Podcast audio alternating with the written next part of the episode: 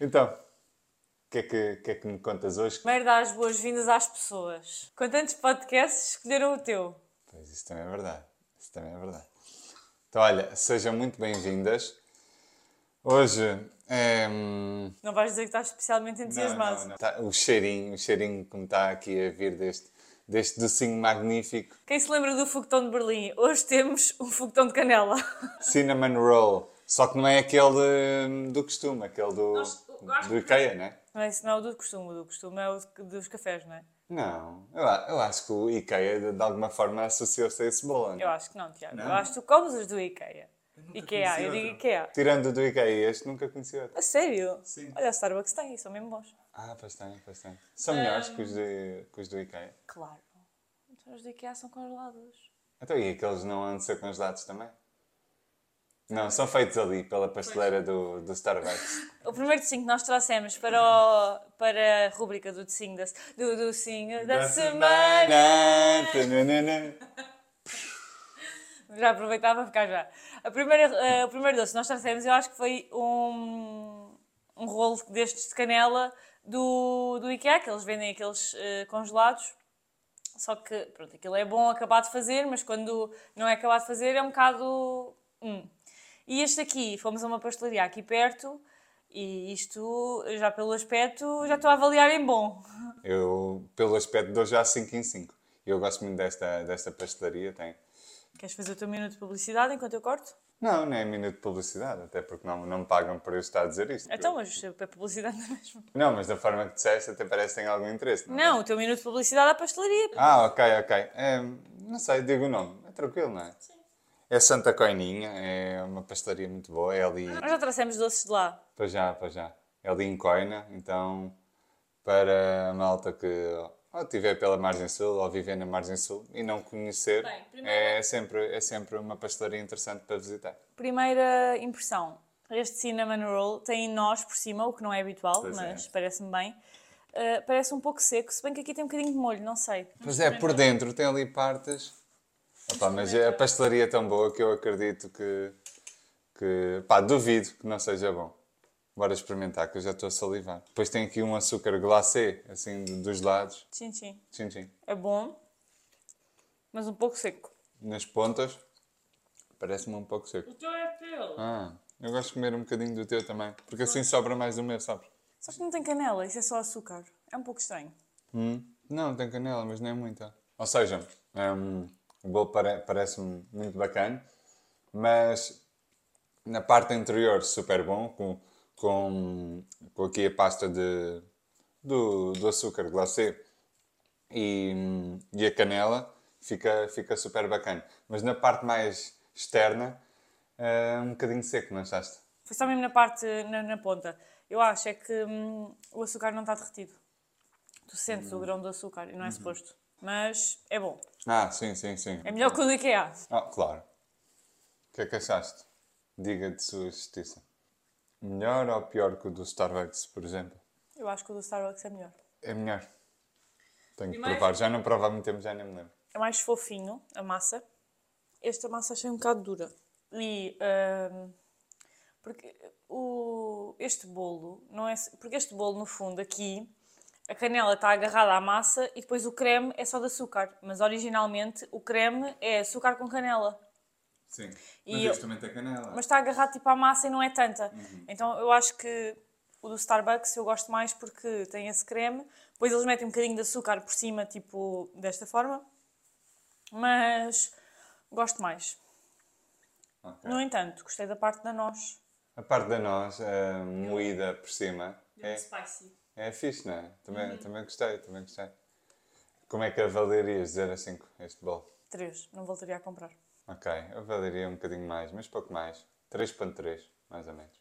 3.4. Os olhos enganam. Os olhos enganam. Mas tinha tudo para ser muito bom. Pois tinha. E, e esta pastelaria continuo a achar, é, é muito boa. Mas pronto, este não foi o meu bolo favorito. Mas é, é bacana, é bacana. Co- Come-se muito bem.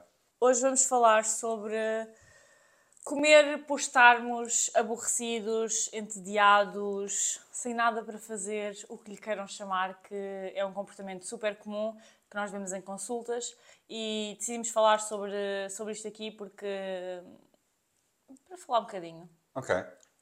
Então, se calhar começar por um, me ensinar uh, o que é que é na prática comer por uh, entediamento. As pessoas sabem o que é que é comer por, por tédio, mas uh, explicar do ponto de vista da regulação emocional. No fundo, a comida tem várias funções na nossa vida, não é? Que não é só comer para ficarmos nutridos e por sobrevivência e essas coisas que vocês já sabem, que nós estamos sempre a dizer. E uma delas uh, acaba por ser, acaba por estar relacionada às emoções, ou seja, nós acabamos muitas vezes por comer em resposta a determinadas emoções e não propriamente por estarmos com fome ou, ou, ou por não termos comido o suficiente do ponto de vista biológico.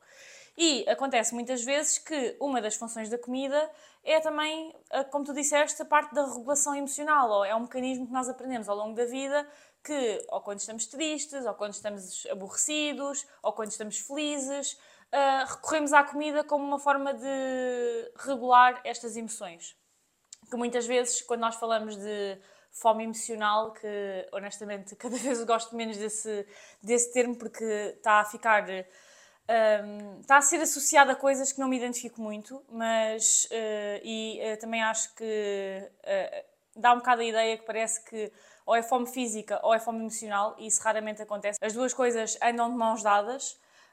Um, então, isto para dizer que a comida tem várias funções. Uma das funções é a regulação emocional e é um mecanismo que é aprendido por nós como uh, um mecanismo que nos ajuda a ultrapassar, ou não diria ultrapassar, mas a lidar com emoções que nos são desafiantes. E isto é visto sempre de uma perspectiva super negativa, não sentes isso? Sim, sinto.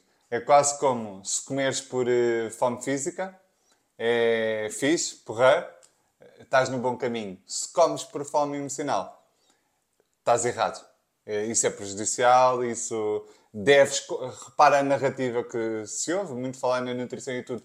Combate já a tua fome emocional. Que é que isto significa? Que é algo que tem que ser combatido, né? como a frase já, já, já diz por si só. Então, a fome emocional não tem que ser combatida. Porquê?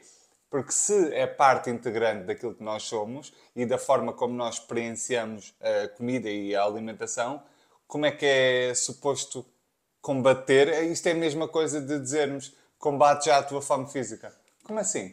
Se, se fisicamente é indispensável eh, eu alimentar-me. Emocionalmente também é indispensável o, o fator eh, regulador da comida em termos emocionais. Então não faz qualquer sentido eu dizer que temos que combater a fome emocional. Sim. Qual é a questão? E já não tem nada a ver com isto. Uh, porque, porque aí já entra num prisma que faz mais sentido. É eu perceber-me se a única forma de eu saber lidar com as emoções é através da comida. Mas isto não tem nada a ver com a narrativa de combate a tua fome emocional. Porque não é suposto eu combater.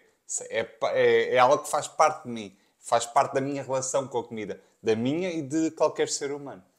E, por exemplo, o comer por estares aborrecido é uma coisa que diria que a maior parte das pessoas já sentiu e não necessariamente isso tem que ser associado a uma má relação com a comida. Claro que também pode ser, mas é um comportamento humano super comum que diria que vai acontecer pelo menos uma vez à maior parte, da, à maior parte das pessoas, porque lá está.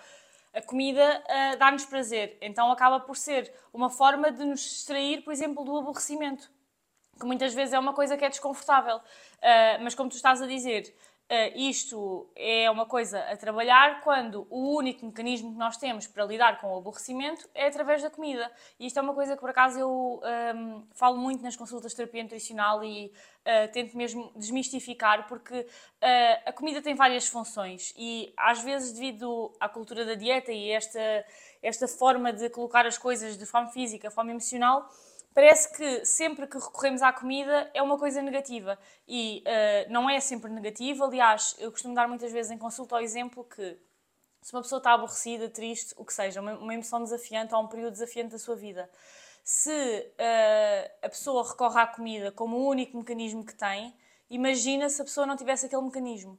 O que ela iria sofrer uh, por não ter nenhum mecanismo para lidar com aquilo. Então a comida, de certa forma, até nos ajuda, porque de alguma forma, ok, é o único mecanismo que, que tens, temos que trabalhar para arranjar mais mecanismos, mas não é negativo, porque se tu estás a sofrer e um, a comida é um mecanismo que te ajuda a ultrapassar esse sofrimento, ou a ultrapassar, não diria ultrapassar, mas a lidar com esse, com esse sofrimento, imagina o sofrimento que não seria se tu não tivesses nem a comida. Exatamente, repara, pode não ser adaptativo, ou seja, se for a nossa única forma de lidar, não é de facto adap adaptativo. Qual é a questão? O nosso cérebro também sabe aquilo que faz. Este mecanismo não existiria na natureza se não tivesse qualquer fator. Exato. Desculpa, não é qualquer fator. Qualquer se não tivesse relevância. qualquer relevância, qualquer utilidade. Se isto acontece, se este mecanismo acontece, é porque de facto é necessário.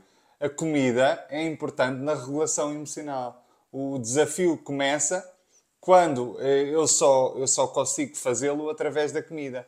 E o segundo desafio também começa quando eu acredito que comer de forma emocional é, é pejorativo. Ou seja, se eu acreditar que comer de forma emocional é pejorativo, eu estou lixado. Porquê? Porque isto vai acontecer o resto da minha vida. Exato. Então eu ou aprendo a lidar com isto, porque é um facto que não vai desaparecer, ou então eu caio aqui no ciclo de culpa, frustração. E qual é a questão? Eh, pegando aqui no ciclo culpa, frustração. Se eu entro neste ciclo, a probabilidade de eu ainda ir comer por cima, repara, eh, estou com tédio. Como? Começo a ficar eh, a sentir-me culpa, culpado porque comi e não devia ter comido. Talvez possa começar com pensamentos de se eu continuo assim eu vou engordar. E isto gera uma frustração por sentir que estou a ir num caminho que eu provavelmente tenho medo de, de ir. Então, esta frustração, ou seja, começa a ficar mais intenso este sentimento. Provavelmente eu vou ter que comer outra vez. E depois a, a frustração ainda dobra. A culpa cada vez maior e a frustração uh, acaba por, uh, por uh, dobrar, não é? E repara, uma coisa que estás a dizer e que até vai ter uma, um ponto que queria tocar, que é, imagina, tu estás aborrecido e comes sentes culpado porque comeste e tens tendência para no dia seguinte ou no próprio dia compensar e de repente já não estás a comer eh, as refeições que tinhas planeado fazer, já não tens estrutura alimentar nenhuma para compensar o facto de teres comido quando estavas aborrecido e se calhar comeste algo que consideras proibido ou consideras mau o facto de estares a compensar e estás a fazer essa restrição provavelmente vai fazer com que mais tarde voltes a exagerar. Se calhar já não por estares aborrecido, mas porque estiveste em restrição. Então, uh, repara como entrar nesse ciclo, às vezes o comer por estarmos aborrecidos pode parecer uma coisa, uh, para mim, parece uma coisa uh, pontual e. Um, ok, faz parte, mas para alguém que não consegue lidar com isso de uma forma funcional, o que acontece é que podes entrar num ciclo de culpa que depois leva à compensação, que depois leva à restrição e que depois leva novamente a exagero. E de repente tu não sais daqui porque depois exageras, sentes culpa novamente, compensas novamente e isto nunca acaba.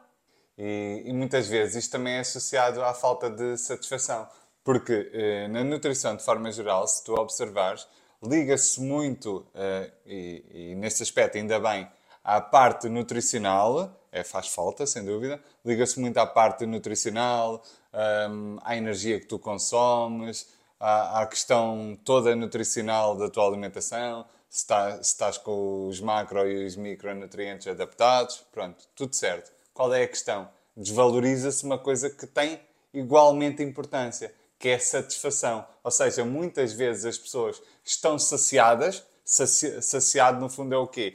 É é comer o, o necessário para que tu te sintas um, sem fome física. Sem fome física. Qual é a questão?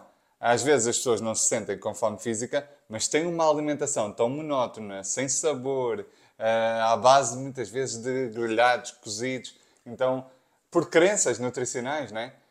Um, e por mentalidade de dieta, têm uma alimentação tão pouco satisfatória que uh, a satisfação, o prazer, que não é um capricho, é altamente necessário para uma alimentação saudável. Ter prazer enquanto comemos, senão já não é saudável. Esta questão é totalmente descartada, a do prazer. Olhamos todos muito para a questão dos nutrientes, mas a parte do prazer alimentar acaba por ser ignorada. Então, muitas das vezes, este comer por tédio também é uma compensação inconsciente da nossa falta de prazer na alimentação. Exato, sim, sem dúvida. E isso acontece, acontece bastante. Eu vejo isso acontecer eh, ao pontapé. E tu estavas aí a falar dos cozidos e grelhados, mas nem, nem, não necessariamente tem que ser só isso. Às vezes é uma alimentação normal, com comidas normais, mas existe alguns alimentos que a pessoa gosta muito e não se permite. E sabes quando tu tens vontade de comer alguma coisa em específico e estás com aquela vontade uh, ali. Só que imagina, isso sempre porque nunca satisfazes as tuas vontades. Então chega a um ponto que. Uh, não aguentas e depois junta-se tudo. Ou seja, se calhar estás com fome física porque estás em restrição e não comeste o, o suficiente ao longo do dia, estás entediado e ainda por cima a tua alimentação tem sido uma porcaria, para não dizer outra coisa, e não te, não te tens sentido satisfeito. Junta-se tudo e acabas a comer num momento que uh, estás entediado. Exatamente. E, e, repara, e repara outra questão uh, que é importante mencionar. Aliás, esta narrativa de, de nos fazerem acreditar que devemos combater a fome emocional, como eu expliquei anteriormente, leva aqui à culpabilização, à autoculpabilização, que não é bom. Porque repara, se eu acredito que tenho que combater, se eu não conseguir ir comer por tédio, eu sinto-me culpado. Se eu me sinto culpado, eu, eu não vou estar direcionado para a solução. Eu vou estar direcionado para a autocrítica. E repara que me estou constantemente a autossabotar. Se eu me consciencializar que comer por tédio é normal, a probabilidade de eu, de eu me sentir culpado, frustrado, é bem menor. E se calhar vou procurar ajuda, é o tal quem, não é? sempre que temos um desafio na nossa vida, a primeira pergunta que devemos fazer de forma sábia é quem? Ok, tenho esse desafio, quem é que me pode ajudar? Quem é o especialista nesta área que me pode ajudar? O que? O carro avariou? Quem? É um mecânico, talvez. Não é? Estou com uma dor de dentes. Quem? É um dentista, talvez, não é? Então, quando a pessoa não se culpa, porque responsabilidade e culpa são, são termos completamente diferentes. A responsabilidade é direcionada para a solução, a culpabilização é para a automartirização, para o julgamento interno, etc, etc. Então, eh, este tipo de narrativas são muito tóxicas de que devemos combater o comer emocional. Não devemos combater. Devemos sim, quando isto não é adaptativo, quando não é saudável, porque é a única forma de lidarmos com as nossas emoções, procurar ajuda profissional. Sim. E porquê? Porque aí vamos aprender outras formas diferentes de lidarmos com as emoções que não só com a comida. Mas está tudo bem em lidar com a comida emocionalmente, desde que não seja a única forma. É Exato. É importante retificar isso. E para quem usa, usa a comida como um mecanismo de regulação emocional, provavelmente vai para sempre usar. Ou seja, nem existe isso de acabar com a fome emocional. Isso nunca vai acontecer. Porque é um mecanismo que tu aprendeste e que de certa, de certa forma funciona. Claro que nós sabemos que não vai funcionar a longo prazo e não te vai resolver os problemas na tua vida e não te vai tirar o aborrecimento para o resto da tua vida. Mas naquele momento em específico ajuda-te de alguma forma. Então, é irreal e são aquele tipo de promessas que não deviam, não deviam, deviam ser proibidas de ser feitas, porque não é possível de uh, desaprenderes por completo aquele mecanismo. Ou, ou melhor, não quer dizer e é que. É não... suposto de desaprender por completo. Mas é isso que eu ia dizer, não é que não seja, não seja possível. Eu acho que é muito difícil, mas nem sequer é suposto, porque a comida é uma coisa boa. Eu acho que lá está, é ganhar a consciência que se calhar são precisos aprender novos mecanismos que também funcionem e vamos ter a comida e vamos ter outros mecanismos, mas a comida também vai lá estar como um mecanismo de regulação emocional. Repara, é completamente patético eh, acharmos que as questões emocionais dão, dão para separar da, da nossa alimentação. Repara, eh, estamos a jantar, já nem vou dizer, já nem vou falar do facto de regularmos as nossas emoções com a comida praticamente de forma, de forma diária. Uhum. Praticamente de forma diária. Umas pessoas fazem de uma forma, outras fazem de outra forma, em quantidades diferentes, em frequências diferentes. Mas todos nós fazemos. Já nem vou por aí, que isso é o óbvio. Mas repara, vamos a um exemplo que se calhar não é muito falado. Agora eh, estamos a jantar. Eu e tu, ou eu e tu e mais família. Estamos a jantar. Como assim, mesmo que eu não esteja a regular as emoções, como assim as emoções não fazem parte daquele jantar. De repente eu estou a contar uma piada, tu estás a contar uma piada, as outras pessoas estão-se a rir. Isto não, isto não é comer de forma emocional. Eu estou a comer, mas estou a, a, sentir emoções e estou a interligar tudo àquele momento. Sim. Quando vou a um restaurante e chego e a comida está incrível, como é que eu não estou a comer de forma emocional? Se, se eu estou a, a sentir, olha, estou a sentir um, a questão do ambiente, e que ambiente incrível este restaurante, que bem decorado, e que que prato incrível, prato bonito. Entendes? Sim. Não dá para associar. Tudo isto são emoções, uhum. não é? Já, já nem estou a ir para, para o óbvio, para Sim. a regulação, mas eh, dentro da nossa alimentação, toda a esfera é emocional. Está, está interligado. Não dá para falar de física, fome física e fome emocional. Está tudo interligado. Faz sentido o exemplo? Sim, totalmente.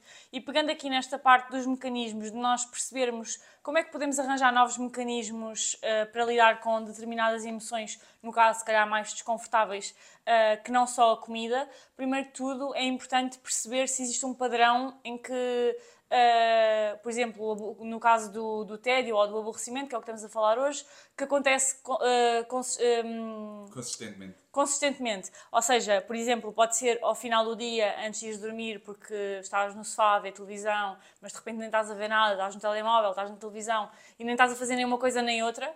Uh, pode ser, por exemplo, quando vives com alguém e as pessoas, por alguma razão, foram para fora uh, fazer alguma coisa e estás sozinha em casa e não estás habituada a esse silêncio ou não estar, uh, a não estar acompanhada e também acaba por, por existir um padrão de, ok, é nestas alturas que eu como mais por tédio. Ou, por exemplo, quando tens tarefas que não gostas de fazer no trabalho e que tens que fazer e então, para lidar com, aquele, com aquela frustração e aquele tédio de teres que fazer aquilo, também recorres à comida, ou seja, é interessante procurar se existem padrões em que acontece recorrentemente, porque geralmente para quem o, o comer por aborrecimento é uma queixa, é porque acontece com muita frequência, mais do que aquilo que, que seria confortável para a pessoa, então é interessante procurar, primeiro de tudo, se existem estes padrões em que Sim. acontece... Eu até diria que é uma mistura, é um mix entre... Ehm, acontecer demasiadas vezes para o que a pessoa considera que deveria acontecer e o significado interno que a pessoa, pessoa tem daquilo. Ou seja, como a pessoa associa, lá está, combater isto, se, se, eu tenho que combater isto, se está aqui interiorizado dentro de mim que é para combater, é porque é mau. Se é mau, eu sinto-me mal. Então dou, dou, um peso muito grande uh, a, a esse ato porque eu considero que é mau. Exato. E depois é perceber que outros mecanismos é que nós podemos arranjar de forma consciente para que não seja só a comida. Repara, uh, isto é um trabalho de, de autoconhecimento, não é? É um Sim. trabalho de autoconhecimento e crescimento pessoal. Autoconhecimento, que no fundo, de forma prática, é eu perceber quais é que são as situações de gatilho, ou seja, eu conhecer-me e perceber eh, quais os ambientes, quais os gatilhos, quais os acontecimentos que acabam por despoltar este tipo de eventos isto é autoconhecimento. Crescimento pessoal, em que eu estou no ponto A, que é o ponto A que eu só sei lidar com, com as emoções através da comida, e eu vou para o ponto B, que neste caso o ponto B é eu aprendo novas formas de lidar com, com as emoções, que não só com a comida, eu mudo as minhas percepções que eu tenho acerca da fome emocional, nomeadamente uh, acerca do comer por tédio, que é um, uma uma subcategoria dentro da fome emocional. Eu transformo-me numa pessoa que provavelmente ainda não sou hoje, e se eu me transformo numa pessoa que eu ainda não sou hoje, eu vou ter pensamentos, sentimentos, comportamentos diferentes daqueles que eu tenho hoje. Então, é um processo de autoconhecimento que nos permite perceber qual é que é o meu ponto A, onde é que eu estou. E crescimento pessoal, que é o ponto B, o GPS, ok, eu já percebi através do autoconhecimento que eu estou aqui, agora preciso de ir para ali, que é o ponto B. Sim, sim, sem dúvida. E vendendo o nosso peixe, isso é uma das coisas que nós ajudamos a fazer nas consultas de terapia nutricional, porque muitas vezes é difícil, devido às crenças que tens e à falta de autoconhecimento que ainda não, ainda não ganhaste, sozinho perceber que outros mecanismos é que podes arranjar que não só a comida. Sim, exatamente. Nós, nós fazemos essa facilitação de, desse processo, não só para a pessoa se conhecer melhor, como para a pessoa conseguir do ponto A ao ponto B, porque isto, isto é totalmente individual, não dá, não dá numa, num episódio de podcast para estar a individualizar quando, quando estão centenas de pessoas a ver, não é? Exato. Então não, não, não dá para trazer aqui individualidade ao processo. Dá para explicar, para trazermos aqui um, um contexto geral, mas não dá para aprofundar. Nem é o objetivo. Nem é o objetivo disto, não é? Eu acho que a principal mensagem que nós queríamos trazer é que Uh, o comer por estarmos entediados é altamente comum, é um comportamento humano normalíssimo que a maior parte das pessoas vai experienciar ao longo da sua vida e que muitas vezes nós temos esta tendência para olhar logo de uma perspectiva que aquilo nos está a prejudicar e que é uma coisa má na nossa vida e nunca paramos para pensar que de alguma forma, na verdade, aquele mecanismo existe para nos ajudar e para nos uh, quase libertar de um sofrimento maior ou de, uma, de um no sofrimento maior, sim, uh, naquela, naquele período. Então, um, acho que também é um convite quase a que, quando isso aconteça, em vez de uh, entrarmos no, logo naquele ciclo de porque é que eu fiz isto, não devia ter feito isto, ficarmos curiosos e perceber porque é que, porque é que me senti entediado, o que é que aconteceu, permitir-nos sentir aquele, aquele tédio, mesmo que no final decidamos ir comer na mesma, mas parar um bocadinho uh, sentir o que é que. perceber aquilo que estamos a sentir e no final está tudo bem ir comer. Exatamente. É termos esta, esta, este espírito de mindfulness, né? porque às vezes associamos mindfulness a estar hum, quietos, focados na respiração, que também é isso, mas não é só isso. Repara, isto estás a dizer é mindfulness. É uma postura de curiosidade e de abertura perante a vida. Ou seja, ok, isto está-me a acontecer, boa, que giro. Vou prestar atenção para perceber o que é que eu posso fazer em relação a isto. Sentir, já estou a aumentar o meu autoconhecimento e, e talvez isto seja um canalizador para, para eu procurar ajuda. Uhum. Depois de percepcionar quais é que são uh, os meus gatilhos, os meus ambientes que fazem despoltar isto. Então, é, a, a, postura, o nosso, o nosso mindset acaba por influenciar muito as nossas capacidades de decisão e, por consequência, de, de transformarmos a nossa vida. Eu sou, eu sou um, um crente absoluto que é possível transformarmos a nossa vida por completo em todas as áreas. Já sabes disso. Sim. Eu acredito nisso a 100% no que estou a dizer. Sei eu e sabem as pessoas. E sabem as pessoas. Estou sempre a repetir porque é verdade, é verdade.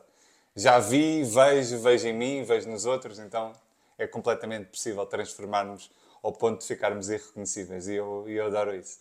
No fundo, eu acho que se só pudesse dizer numa frase qual era o objetivo deste episódio, quem clicou uh, porque viu o título de comer por. não sei como é que vai ser o título, mas vai ser uh, comer quando estou aborrecido ou o que seja, quem clicou devido ao título a pensar, ok, esta sou mesmo eu, eu faço mesmo isto.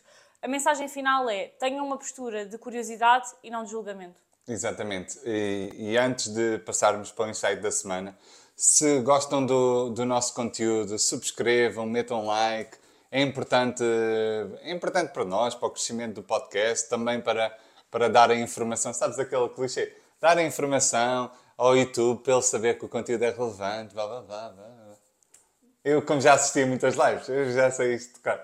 Todos dizem isso. E depois, quando estava a dizer, pensei assim: não me apetece dizer isto. Mas a questão é que eu sempre, sempre via as pessoas a fazer uh, vídeos no YouTube que diziam isto e pensei, pá, que chata, já subscrevo, porque é que estás a dizer isso? Mas vocês só subscrevem se nós dissermos. É verdade, é verdade. Então, Porquê é que não tem iniciativa de subscrever?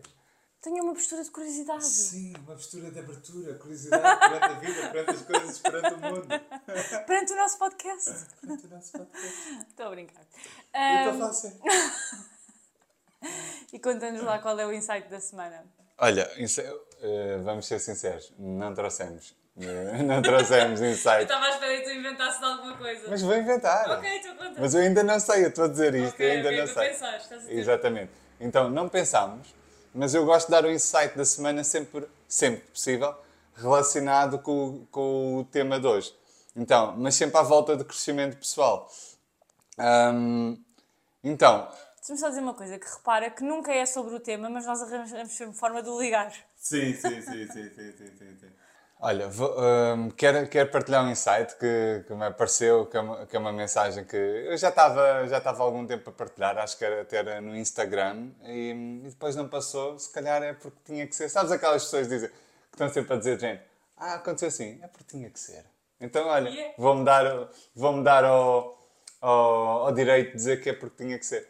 Então, o insight de hoje é transformar-nos por completo é possível, a não ser que nós não acreditemos.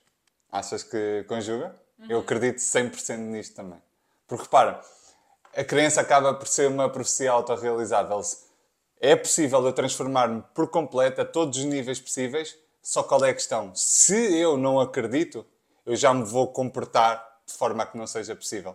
Se eu tenho, se eu tenho em mim a convicção que eu não consigo, porque cre... está sempre a autossabotar. Exatamente. Porque a crença precisa de ser validada pelo comportamento. Ou seja, como é que eu, como é que eu vou dar um exemplo que fica óbvio? Imagina, se eu acreditar, eh, falamos para um público feminino, se uma mulher acreditar que todos os homens são maus, que não prestam, vamos, vamos dar esse exemplo, a probabilidade dela estar sempre à procura da validação da crença, ou seja, haver homens que validam aquilo que ela acredita, é gigante. Mas isso não significa que todos os homens são maus. Esse foi o exemplo que eu me lembrei, ok? Ou seja, vamos pegar aqui neste exemplo, eh, voltando agora para a Terra. Uh, se eu acredito uh, à partida que não é possível a transformação, não é possível. Porque eu vou arranjar mil e um pretextos para não ser possível. Ah, porque eu não tenho tempo, porque eu não, eu não tenho dinheiro, porque eu não tenho isto, porque eu não tenho aquilo. Quando nós sabemos, obviamente, por exemplo, se tu tens um acompanhamento, terapia nutricional ou terapia psicológica, se tu tens esse tipo de acompanhamento, a tua velocidade é muito mais rápida. Mas a verdade é, nós também podemos fazer um caminho mais lento enquanto as possibilidades não jogam a nosso favor. Neste caso, financeiras ou o que sejam. Podemos eh, dedicar-nos a podcasts como este, gratuitos, à leitura. Uhum. Ou seja, há sempre formas de contornar. A velocidade é a mesma quando estás a ser acompanhado ou quando estás a ir através da leitura ou de assistir a podcasts. Não, são velocidades totalmente distintas. Tu chegas aos teus objetivos muito mais rápido, tens um crescimento muito mais acelerado, mas há vários caminhos possíveis. Há os caminhos mais gratuitos e os caminhos mais pagos. E um passo é melhor que nenhum. E um passo é melhor do que nenhum. Então o insight que eu queria dar desta semana é isso. Uh, bora olhar para a nossa vida, e eu digo bora olhar porque eu também, eu também estou envolvido nisso, às vezes também me autossaboto. Bora olhar para a nossa vida e e pensar: será que as coisas que eu tenho que fazer para evoluir, para crescer, para melhorar a minha vida estão a ser feitas? Ou eu estou aqui a arranjar eh, desculpas, pretextos para, para que eu não consiga sair do mesmo sítio porque eu acredito que não é possível? E como eu acredito que não é possível, isso, tra isso transforma-se numa verdade absoluta e não é possível. Não é possível. Se tu acreditas que não é, parabéns, porque não é mesmo. Sim, porque nós no fundo temos a tendência para estar sempre a repetir padrões antigos. Então, uh, se tu acreditas que vai ser sempre da mesma forma ou que nunca vais conseguir, tu tens sempre essa tendência para estar, uh, estar sempre no mesmo padrão. Exatamente. Olha, estávamos a falar disso, para finalizarmos, também acho que está na hora. Há um livro que é do Viktor Frankl, do, do Holocausto, que é um homem em busca de sentido, uma coisa assim. E depois deixo na, na descrição. É, um homem em busca de sentido. É muito conhecido, é um livro comercial. Um, ele diz lá um dado interessante, ele, ele só dar assim um pequeno contexto rápido. Ele, hum, ele teve no Holocausto, né? foi, um dos, foi um dos presos, uh, salvo erro, judeu, acho, acho que ele era judeu. Um, foi um dos homens presos e o que é que acontece? Ele descreve neste livro, uh, com, com muita sabedoria, com muita reflexão, o que, é que, o que é que ele viveu, o que é que ele viu e o que é que ele relata neste livro? Que, e vai, e vai, e vai de encontro ao que estamos a dizer, que as pessoas que perdiam esperança que era possível sair dali vivos, confirmava-se, elas não saíam vivos. Porque como perdiam a esperança, eu já sei que não é possível, eu já sei que vou morrer, o corpo enfraquecia e elas morriam verdadeiramente. Porquê? Porque elas já tinham a certeza absoluta que iam morrer. Repara, repara como, é, como é uma crença autorrealizável como é uma profecia autorrealizável.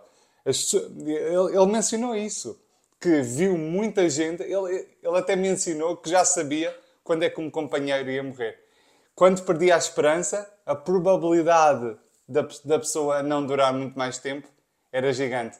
As pessoas que conseguiram acreditar de alguma forma que era possível uma vida diferente no futuro, que era possível voltarem a ver a família, que era possível saírem dali, duravam mais tempo uhum. do que aquelas que desacreditavam. Ou seja, eh, casos completamente diferentes do que estamos a dizer, mas só para trazer é aqui sim. só para trazer aqui mais outra perspectiva em relação a isto, ou seja, se tu não tiveres esperança, se tu não acreditares verdadeiramente que a transformação é possível, tens razão, ela não é mesmo. Eu vou deixar o link deste livro na descrição do episódio. Vemo-nos na próxima quinta-feira às 19 horas. Espero que este episódio tenha sido útil desse lado e até lá.